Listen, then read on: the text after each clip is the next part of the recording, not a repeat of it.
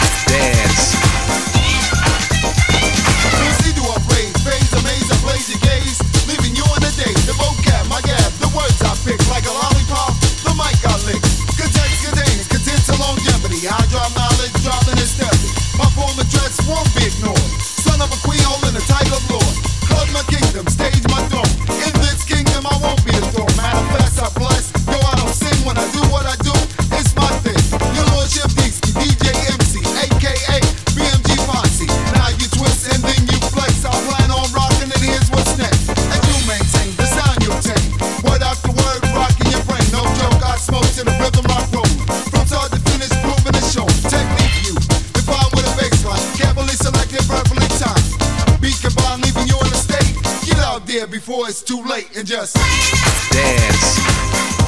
I know you got the feeling. Dance.